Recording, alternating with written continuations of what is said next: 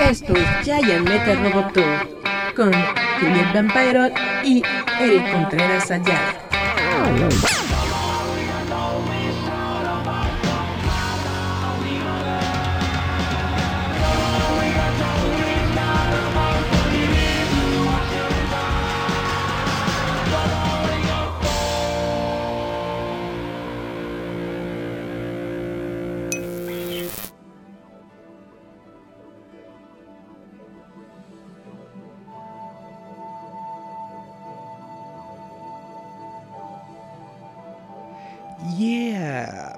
Chavos, ¿cómo están? Esto es Yaya Metal Roboto. Muchas gracias por acompañarnos una semana más. Aquí estamos en nuestra transmisión en vivo. Como todos ustedes saben, nos pueden encontrar en Facebook, en Facebook Watch, Facebook Live, todos los jueves aproximadamente a las 6 de la tarde a través de facebook.com facebook.com diagonal roboto mx en todas nuestras redes sociales estamos como roboto mx y ya saben que esta versión del programa en audio con musiquita y toda la onda la ponemos los dominguitos aproximadamente también como a las 6 de la tarde en las plataformas de Spotify, Apple Podcast, Google Podcast, Anchor.fm, en iBox, en Radio Public y en Breaker. Ahí no nos dice nada por la musiquita que ponemos. Si ponemos musiquita en Facebook nos, no, nos lo bota, que porque no tenemos los derechos y chan, chan, chan. Entonces, ¿para qué? Mejor nos ahorramos nos ahorramos el baneo. Bueno, muchas gracias a todos por estar aquí. Hoy antes de comenzar con las noticias ñoñas, les quiero hablar de un proyecto que tenemos, que andamos rondando la gente de, de Roboto, bueno, yo. Es un proyecto que tenemos de una un evento de cómics o que está pensado para el público de los cómics, para el público de, a la que le gusta la cultura popular, la ciencia ficción, la fantasía, los cómics, todo esto. El evento se llama No es una con y se llama precisamente No es una con porque no tratamos de hacer una convención, no tratamos de hacer una feria, no tratamos de absolutamente ponernos ninguna etiqueta, ninguna categoría. Es simple y sencillamente armar un evento en donde todos estén tranquilos, en donde estén contentos, viendo algunas cosas sobre temas que les gusten, hablando sobre temas ñoños y todo esto. Esa es la intención y esa es la fundación principal de No es una con. No es una con va a ser como esto que estoy haciendo en estos momentos, un live stream que vamos a subir el día 18 de, de julio es ya en dos semanas, es un sábado. Vamos a meterlo aproximadamente como a las 10 de la mañana. Lo vamos a meter tanto en Facebook como en YouTube como en Twitch de Roboto MX. También estaremos eh, transmitiendo desde la página de Facebook de Colectivo Ouroboros. Y bueno, espero que les guste, espero que los que nos puedan apoyar.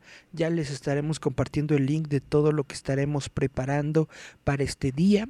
Entre lo que tenemos ahorita, pues tengo eh, algunos videos que ya nos han llegado sobre los las personas que van a participar en este evento nos van a hablar de Star Wars, nos van a hablar de sus proyectos como dibujantes, nos van a hablar de sus cómics, etcétera, etcétera. Va a estar muy chido. Si realmente te gusta el mundillo de los cómics, si estás más o menos interesado en lo que se está produciendo en México y no quieres salir de tu casa para poder estar en un evento online, pues qué mejor que estar en No es una con. Les recuerdo, el 18 de julio, aquí mero, en roboto.mx lo podrán ver. Uh, ya se conectó Marcos Sáenz. Saludos, Marcos Sáenz. Bueno, después del.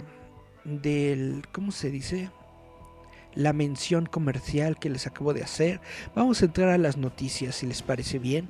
Ahorita la noticia que más está sonando es que Sony acaba de adquirir una parte minoritaria en Epic por 250 millones de dólares.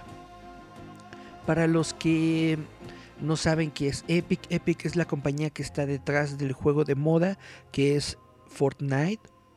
Y el presidente de Sony, bueno, la compañía de Sony más bien, les dijo, ahí está una lanita, chavitos, para que para que no decaiga la fe en el Fortnite, les metieron 250 milloncitos de dólares y esto apenas le da una participación minoritaria dentro de las acciones de la compañía Epic, pero pues de todas formas algo es algo, ¿no? Según lo que está diciendo justamente esta persona que es el presidente de presidente y CEO de Sony que se llama Kinichiro Yoshida.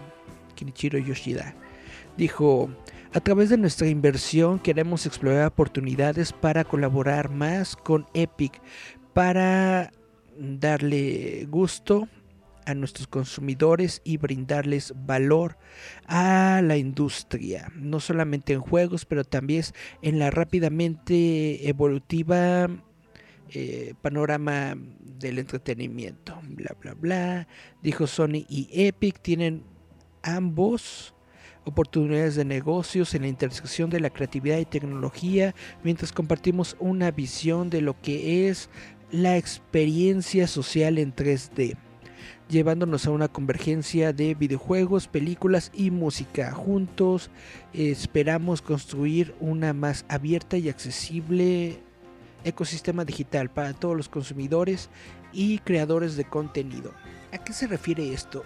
Probablemente ustedes han escuchado que en Fortnite últimamente han hecho como funciones de cine. Esto es algo muy pues no es no es raro. En muchos videojuegos ya lo han hecho. En este famosísimo videojuego de Second Life, en algún momento tienen ahí su sala de cine y proyectan películas reales y todo. En algunos otros videojuegos yo lo he visto que, que lo han hecho. Yo tenía un juego que en este momento no, no me llega a la memoria. Era un juego precisamente de una comunidad online en que tú creabas a tu muñequito e ibas por ahí. En este momento se me escapa de la memoria cómo se llama, pero yo me acuerdo mucho que ahí, por ejemplo, como era una comunidad basada e, en, anime y videojuegos, era para la comunidad otaku, ahí luego nos mostraban avances o clips de películas a estrenarse tanto, bueno, en los Estados Unidos obviamente, porque aquí en México pues aquí nunca llega nada, ¿no? Pero al menos en los Estados Unidos algunos estrenos que estaban próximos a realizarse los mostraban ahí en esta plataforma. En el Fortnite, por ejemplo, hicieron una colaboración con la película de Star, de Star Wars, la última de... Ah, ¿Cómo se llamó la última película? Bueno, en el episodio 9 de, Star Wars realizaron una colaboración en donde pasaron un clip eh, que era exclusivo de Fortnite y ahí habló, llegó el un Star Destroyer y lanzó un mensaje de Palpatine y todos, ay, qué, qué chido, qué padre. Y resulta que esa es una escena canon, porque si vieron el episodio 9 de Star Wars, ahí aparece justamente en, eh, en, los créditos iniciales y en el inicio de la película, te dicen que un mensaje de Palpatine se escuchó por toda la galaxia. Oh my god, y entonces te das cuenta de que el, el planetita en donde se encuentra el videojuego de Fortnite es parte de esta galaxia que escuchó el mensaje de Palpatine. Y por eso es algo muy padre eh, este tipo de colaboraciones. Ya después han estado precisamente eh, colocando películas netamente, construyen un escenario como si estuvieran al aire libre, colocan una, una plataforma, colocan una pantalla y ahí ponen películas para que la gente los vea. Y es algo muy interesante, tú estás jugando el Fortnite, estás aquí con tus cuates, echando el coto, haciendo el bailecito ese del, del hilito y de pronto ¡zas! aparece una pantallota y puedes ver un concierto, puedes ver una película, puedes ver alguna cuestión interesante. Esto es lo que ha estado han estado desarrollando sobre todo en esta temporada de cuarentena como una especie de justamente sociedad virtual en este videojuego de Fortnite y pues ya lo están haciendo vaya oficial, legal, que Sony va a continuar realizando estas experiencias dentro del videojuego de Fortnite y probablemente realicen otros, otro tipo de eventos. Como les estaba comentando, por ejemplo, el evento de la, de la No es una con que les estaba promoviendo al inicio de este programa, nosotros lo que estamos haciendo es algo muy similar a lo que...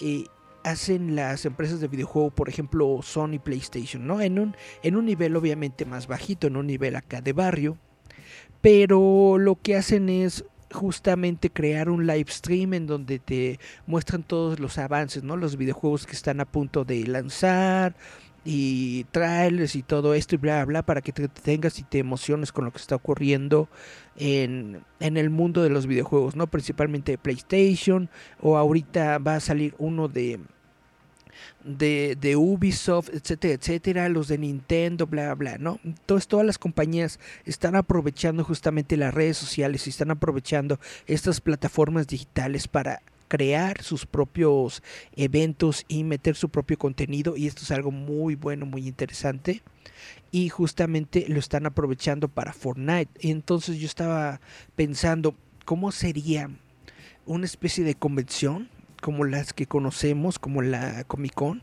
pero en un evento virtual, ya así netamente con tu muñequito, con tu avatarcito, te formas, ¿no? Imagínate, en lugar de estar dos horas formados en, en la cola de la Comic Con, está tu muñequito formado, ¿no? Dos horas para entrar a, a la sala H de la Comic Con y poder ver, no sé, unos iconitos animados de los de los Avengers, ¿no? En una conferencia virtual, etcétera, etcétera. Sería muy interesante.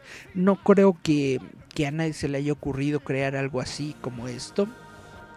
Nos platican, Second Life, recuerdo hubo gente que se suicidó porque no podía vivir como lo hacía. Otros hasta que hicieron carreras de ahí. Pues sí, eh, Second Life en su momento fue un videojuego mm, polémico, pero a la vez muy famoso. Mucha gente estaba metido en Second Life. Yo la verdad, en ese tiempo cuando fue el boom de Second Life, no tenía una computadora muy chida. Entonces traté de armar mi cuenta y todo, pero no corría bien. Entonces pues mi experiencia en Second Life fue muy, muy, muy, muy, muy breve y muy fea.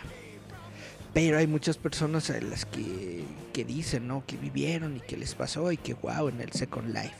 Dice, pues ya se puede ver, pues ya se puede con el Animal Crossing Second Life o hasta Sims. La gente buscó hacer eso, vivir un mundo alterno. Sí, tienes toda la razón. Es exactamente lo que ahorita pues lo que está en boca o lo que están buscando las compañías, como bien dices, en el en este videojuego que también se ha convertido en todo un monstruo y que es el Animal Crossing, eh, monstruo en ventas, me, refiero mm, en, ventas y, en gente jugando.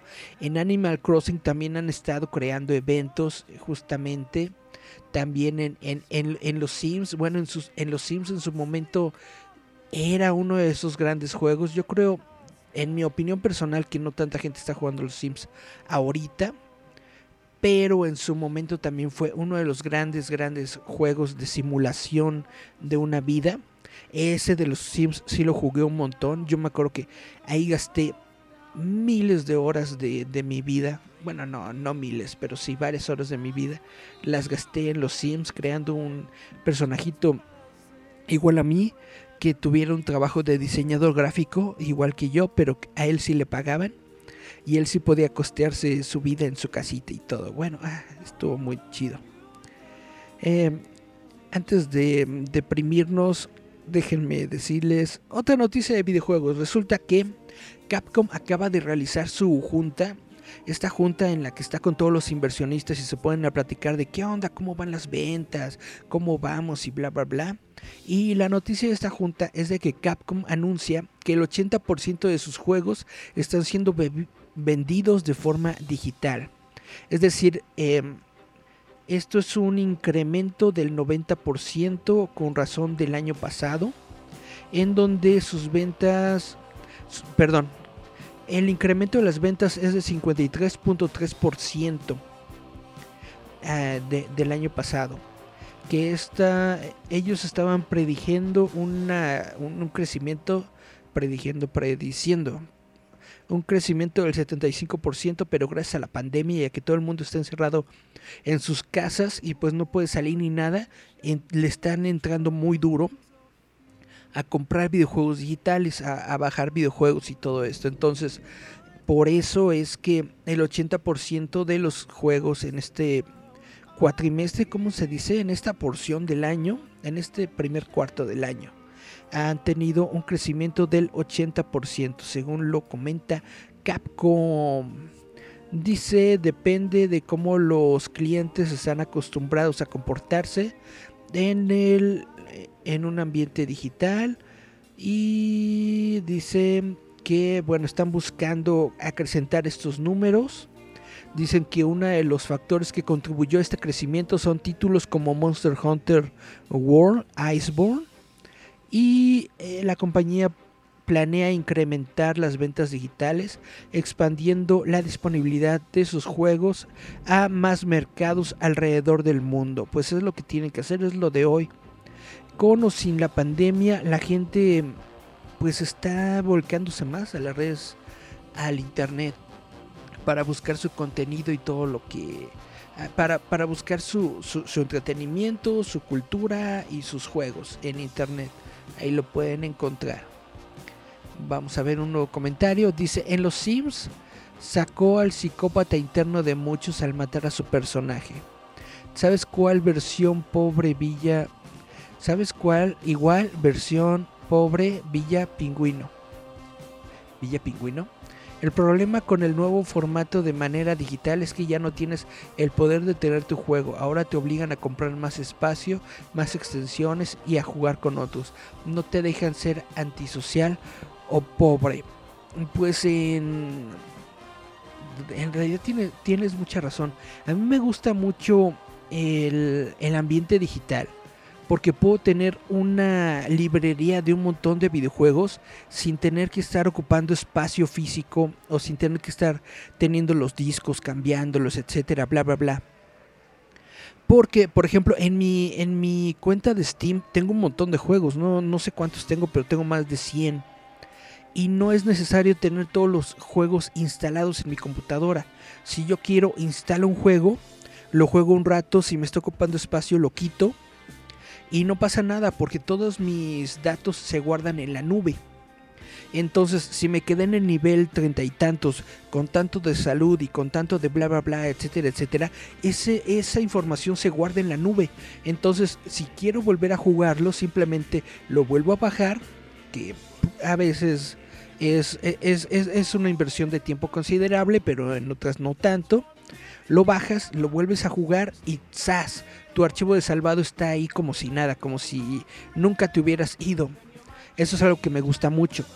Pero al mismo tiempo los juegos modernos te, te exigen forzosamente tener un montón de espacio en tu computadora. Justamente eh, el día de ayer, antier, estaba yo trabajando y estaba en, la edición de un video, de hecho, que, que, subía a Roboto, una, una película de con, con soundtrack de Ennio Morricone y me quedé completamente sin espacio para nada, justamente porque los videojuegos que estoy jugando ocupan demasiado espacio. Estoy jugando el de Star Wars Jedi Fallen Jedi Fallen Order y ese juego ocupa como unos 35 gigabytes y tú dirás, ah, es muy poquito. Para mí 35 gigabytes en estos momentos se convirtió en un montón de espacio porque me quedé absolutamente sin nada. Tuve que borrar un montón de cosas para poder terminar de editar el video, subirlo y para quedarme más o menos con un buen espacio para seguir trabajando porque hay muchas cosas que necesito editar y hacer y pues necesito el espacio. Ahora bien, como, les digo, el, único problema que yo le veo a este formato de los videojuegos digitales o a solamente tener videojuegos digitales es que es como es como el servicio de streaming de, de las películas o de las series, de que hay un montón. Antes todo estaba centrado tenías Steam y en, y en Steam estaban todos tus juegos, pero ahora todos los desarrolladores quieren hacer su propia tienda y quieren tener su propia rebanada del pastel. Entonces tienes la app de Epic, por ejemplo, tienes la app de Origin, tienes la app de Ubisoft y tienes la app de Steam y bla bla bla. Y todas estas apps tienen uno, dos, tres, cuatro juegos que tú, que, que tú tienes de, de manera legal. Y lo que a mí me preocupa es de que en algún momento dejen de, dejen de darle servicio, ¿no? Que en algún momento Ubisoft diga, ¿sabes qué? No me está redituando mi app, la voy a cerrar. ¿Y qué es lo que ocurre con mi juego? ¿Qué es lo que va a pasar con mi juego? Porque la única forma que yo la tengo La única forma en la que yo tengo ese juego es guardado en la nube de Ubisoft. Si Ubisoft deja de dar el servicio, entonces ¿qué es lo que va a ocurrir con mi videojuego? Lo voy a perder netamente, que es algo que no ocurre, por ejemplo, con los formatos físicos, porque obviamente tienes tu disco y lo colocas y lo instalas y lo juegas cuando te da la gana, ¿no? Esa es mi única preocupación en el ambiente de todo ese streaming, de que toda la gente quiere una cuchara del plato, del pastel, todo el mundo quiere su rebanada y eso te obliga a tener un montón de microservicios que te ofrece pues todo el entretenimiento que estás teniendo y no sabes qué va a pasar cuando uno de estos servicios deje de ser redituable y deje de tener pues el servicio, deje de, deje de brindar el servicio. Dice mm, Villa Pingüino es una especie de Sims pero con pingüinos, inclusive hubo memes con ellos. La mayoría que entraban ahí eran niños, según yo. Lo quitaron porque había mucho bullying, podías amedrentar y amenazar ahí. Second Life era más como para pubertos adolescentes. Igual ahora para chavitos está a mí no, e igual hay mucho caos. Tu juego no es tuyo, ese es el problema. Pues sí, tienes toda la razón esa app de, Amino en algún momento me la recomendaron, pero sí se me hizo que era muy centennial y, no me metí, netamente.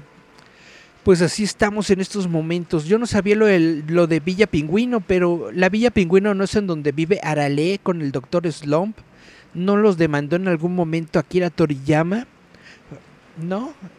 Bueno, vamos a darle otra noticia. Ah, esto está muy interesante. Resulta que la película de Halloween se va a posponer para el año 2021. Justamente por estas zonas del coronavirus y bla, bla, bla. Se están posponiendo muchos proyectos. Y en estos momentos el que de los que estamos hablando son de varios proyectos de terror. Por ejemplo, Candyman, La Purga y Halloween Kills se van a pasar para el año 2022. Halloween Kills se va a pasar para el año 2021. Para exactamente el 15 de octubre de 2021. O sea, tiene que ser en Halloween. Em, Candyman va a tomar la fecha que era de Halloween Kills y se va a lanzar en octubre 16 2020. Ah, mira, esta película sí va a salir en este año. La Purga, la, la dice La Purga por siempre, órale. Se va a lanzar para el julio 9 del 2021. Y hay todavía una tercera película de Halloween, esta no me la sabía, se llama Halloween Ends. Halloween Ends también se va a se va a saltar un año para octubre del 2022.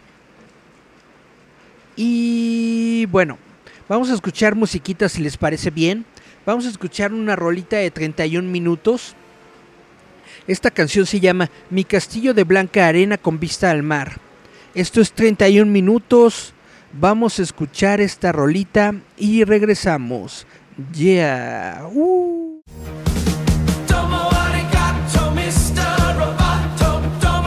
Esto es Giant Metal Roboto.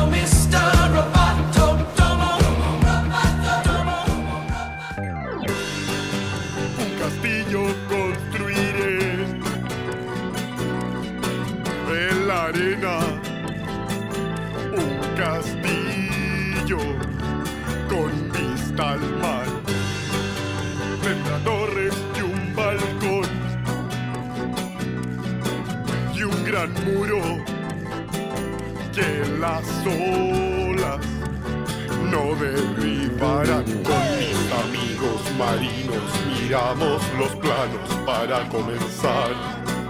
Nuestras palas ya están listas y los cascos que nos dan seguridad. Qué bien quedará mi castillo de blanca arena con vista al mar. El arquitecto es un jurel muy suertudo que en la noche salve del sartén. Trabajamos bajo el sol y en los guiros un pingüino toca su trombón. Qué bien quedó mi castillo con vista al mar.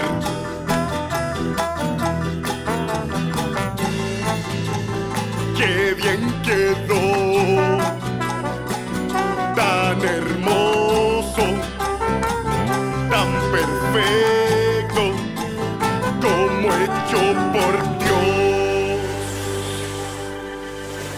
Cuando subió la marea, mi hermoso castillo se desvaneció. Todos sus muros y torres, de golpe, el mar se los llevó.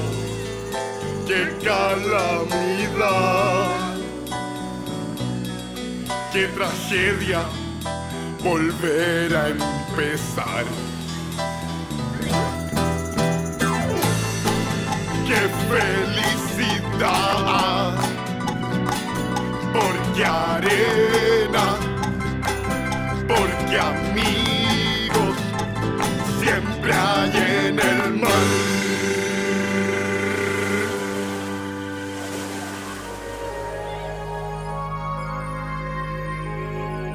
Estás escuchando Giant Metal Roboto. Roboto. Yeah.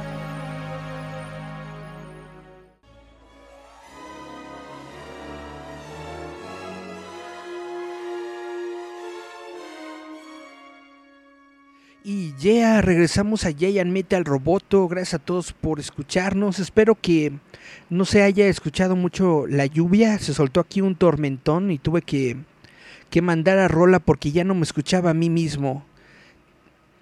Eh, tuve que ir a cerrar la ventana. Pero bueno, les quería platicar que hay una noticia sobre, para todos los fanáticos de Ready Player One, la novela. Va a salir la secuela de la novela que se llama Ready Player 2. Es una novela que nos estaban anunciando prácticamente desde el 2011.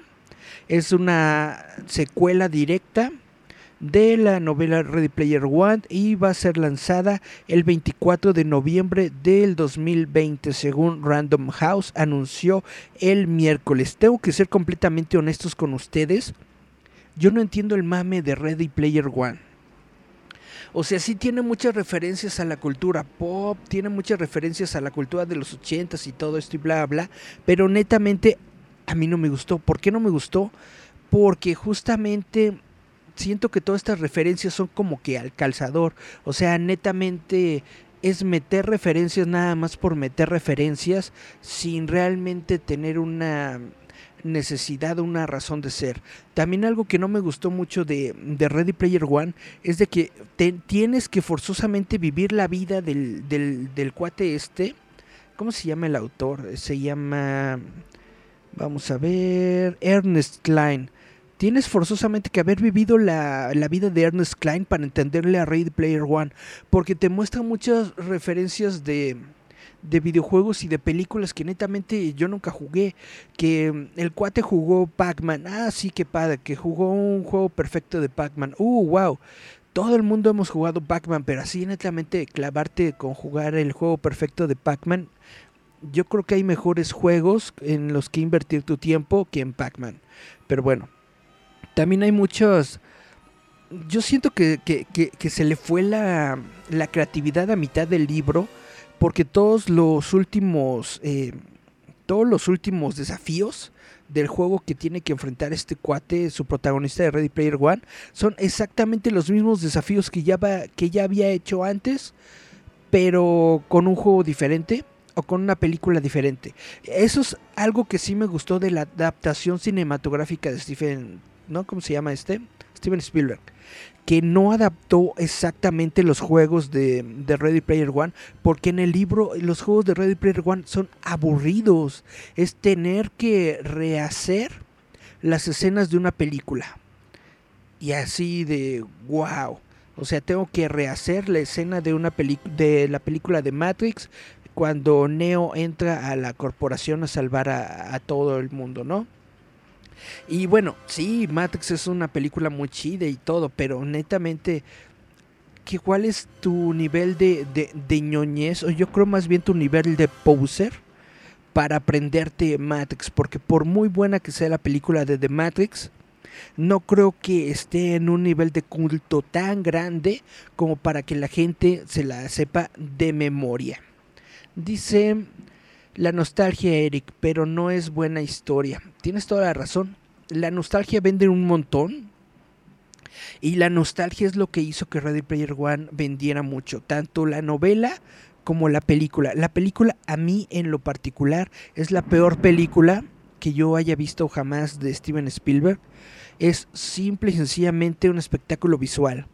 Eres meterte personajes por meterte personajes. Es puro CGI, puro, puro puros ambientes de videojuego y nada de historia. Es decir, hay una historia, pero es una historia muy, muy chafa, muy, muy vaga, muy, muy para, para débiles mentales. Y, y esto lo digo porque la manera de hacer que avance la historia es muy pobre en, en mi opinión personal. Hay un momento en el que tienen que hackear la computadora del villano. ¿Y cómo la hackean?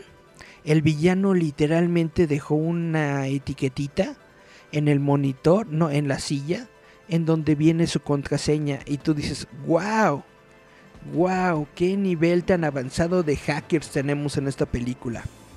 Dice, Optimus y Chucky nos salvan una historia mal hecha. Tienes toda la razón. Pero bueno, eh, fuera de mi hate, les estoy platicando que ya va a salir la segunda parte de esta novela. Ahora, algo que sí les quiero platicar que está muy chido y que muy padre es una iniciativa que se trae eh, DC Comics junto con el servicio de Audible, que es este servicio para escuchar audiolibros que tiene el sitio de Amazon. Y es que ellos están lanzando una iniciativa que se llama eh, Dibujar desde el sueño. Es una campaña que le ofrece a los fans la oportunidad limitada de tener uno de sus sueños ilustrados por un artista de DC Comics. Desde hoy hasta el julio 25, los fans pueden entrar en un sitio web que se llama drownfromthedreaming.com o llamando a un teléfono en los Estados Unidos que es el 515 Sandman o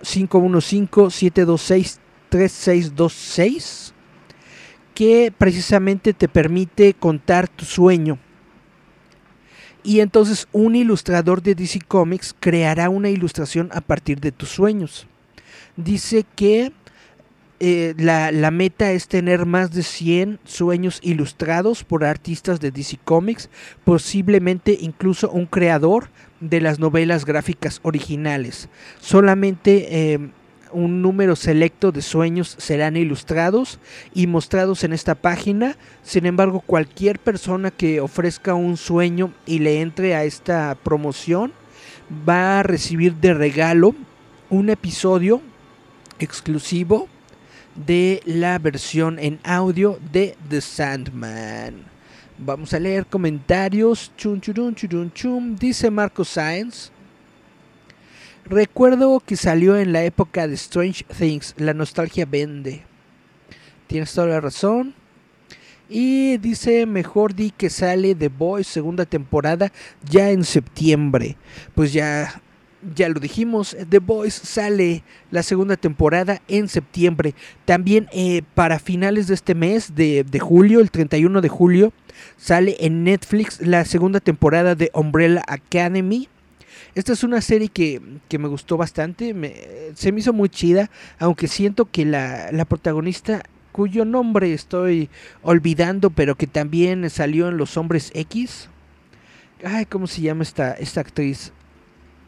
Bueno, siento que le dan un eh, rol principal muy predominante en las campañas y aparece muy poquito en la en la serie y luego la gente me dice no pues así es igual en el cómic pero pues de todas formas yo siento que le dan le ponen demasiada crema a su sope y, no le ponen la misma cantidad de cremita en los sopecitos de los demás Eso es lo que yo opino. Dice, eso ya lo hacían con los niños y sus morros. Chafa bu.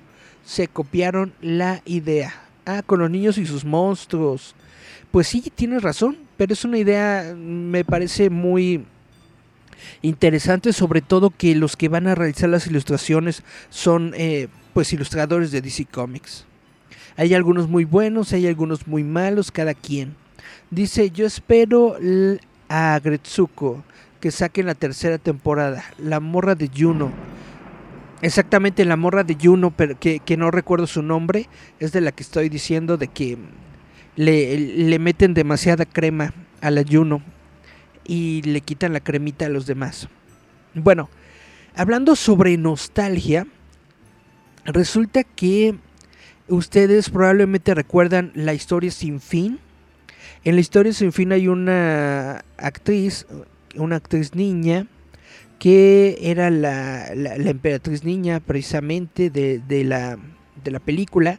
La actriz se llama Tammy Stronach y resulta que, según el Hollywood Reporter, ella va a ser protagonista de una nueva serie de, de televisión que es creada justamente dentro de una de un mundo de fantasía. Eh, es una Ah, perdón, es una película. Es una nueva película de fantasía que va a tener criaturas del, estudio de Jim Henson. El estudio también, perdón, la película también cuenta con la estrella de los Goonies, Sean Austin, que apareció brevemente en Stranger Things. También aparece Rhea Perlman de Cheers y Christopher Lloyd de Back to the Future. Esto básicamente lo que están haciendo es una película homenaje a las películas de fantasía de los años 80. O sea, netamente, este proyecto es 100% venderle a la nostalgia. Es 100% decir, a la gente le está gustando los 80s, la gente quiere ver cosas de los 80s, vamos a venderles una película de fantasía de los 80s. Y boom, la van a crear, la van a distribuir. Los productores son Matt and Witch. Ah, no, son los productores de Matt and Witch. Y no sé qué es Man and Witch. Ah, perdón, así se llama la serie de televisión. Eh, perdón, la película. Esta nueva película de fantasía que están creando se llama Man and Witch. Perdón, perdón, es que está en inglés y luego tengo un cortocircuito tratando de, de, traducir en tiempo, en tiempo real. Stronach va a ser el personaje principal que pierde su corazón cuando es contratado un tipo para romper la maldición de un eh, mago malvado. Bueno, esta película, les recuerdo, se llama Man and Witch, va a salir próximamente y va a tener entre sus personajes, actores, a varias celebridades de los años 80. Para mí la, la mayor celebridad es Christopher Lloyd, tal vez Sean Austin, tal vez ver esta morrita de, adulta, Tammy Tronak, puede ser interesante, pero hasta ahí. Que en los comentarios. Vendiendo nostalgia, ¿quién lo diría? Dice Jerry. Exactamente. Dice, ¿quién diría esa morra sigue con vida actoral? Pues la, la, la resucitaron. Ellen Page, así se llama la Juno. Tienes toda la razón, Ellen Page. Ellen Page. Y... ¿Qué más hay? Hacia abajo. Dice Eric, déjame las drogas a mí. Oh, bueno. Chun chun chun, pues este es. Ah, vámonos con la, con, la, con la noticia. Con la noticia inclusiva de la semana. Todos ustedes ya la saben, pero la vamos a platicar.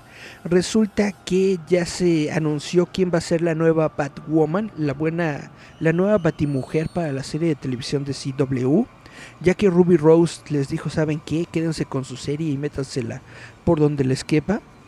Llegó el CW y dijo, ¿sabes qué? Vamos a meter nuestra propia Batwoman con juegos de azar y mujerzuelas y van a poner a la actriz Yavisha Leslie como la nueva Batwoman. Ella hará su debut en el show que regresa en enero del 2021.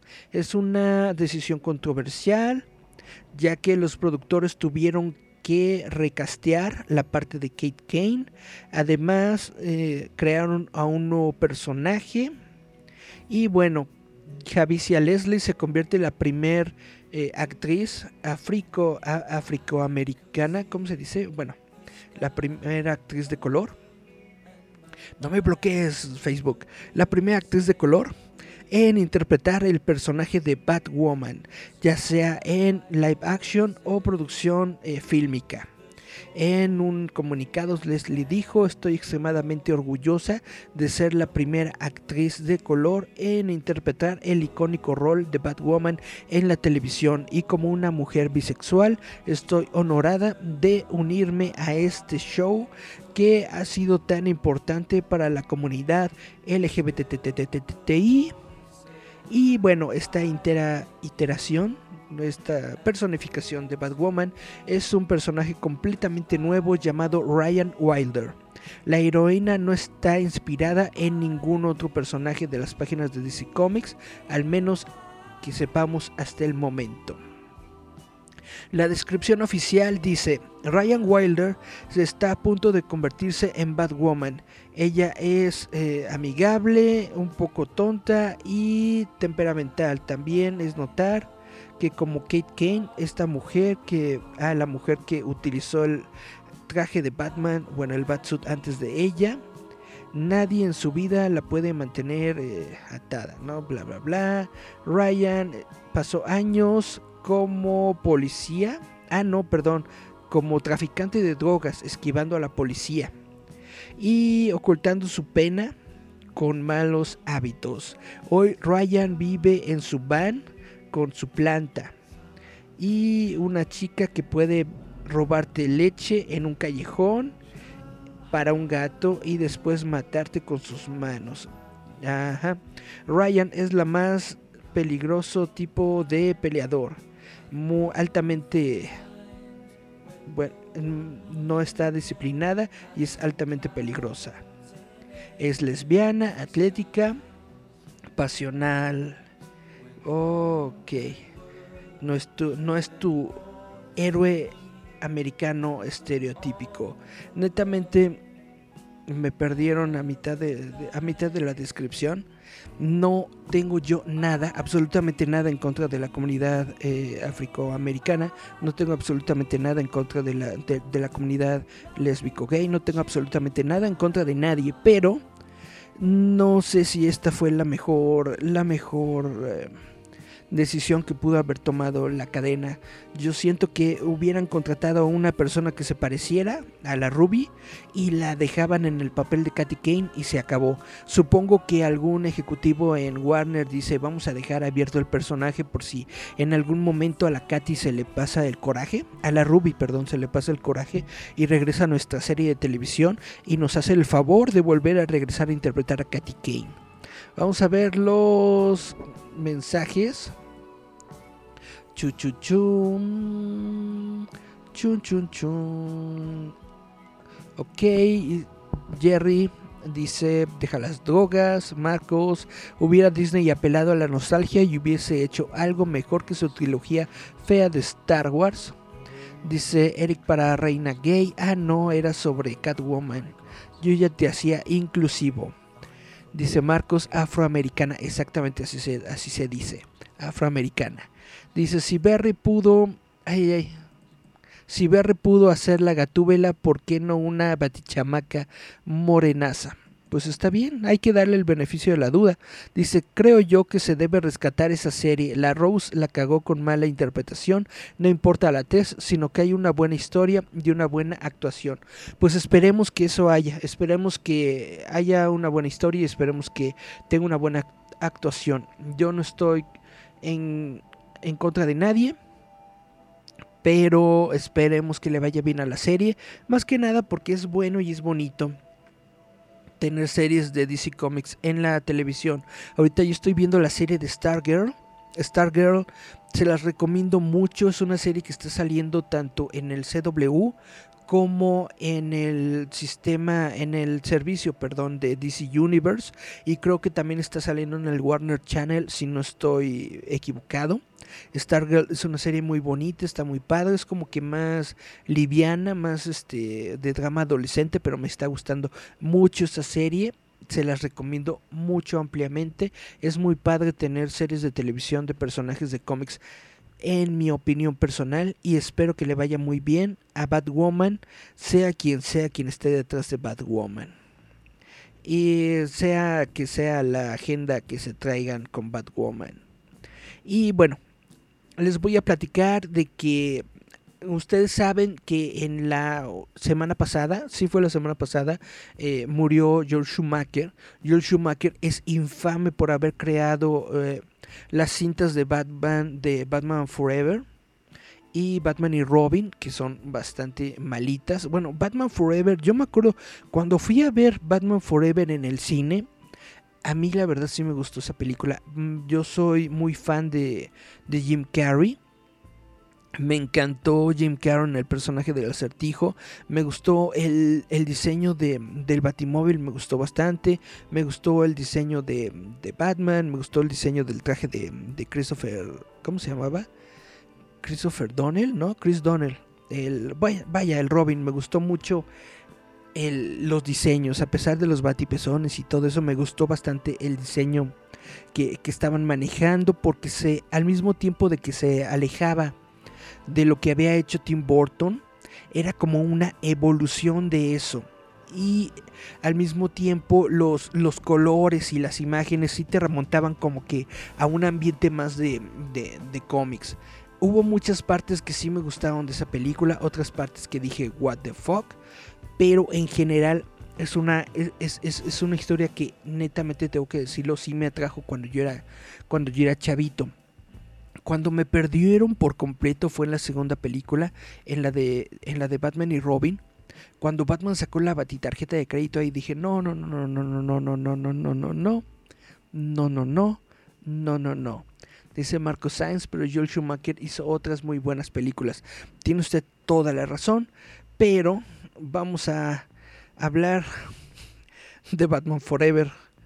Dice eh, durante estos días en los, que, en los que se dio la noticia de Schumacher, dijeron que había una versión extendida de Batman Forever que nunca habíamos visto nosotros en, la, en, las salas de cine, que era una versión que duraba más de dos horas.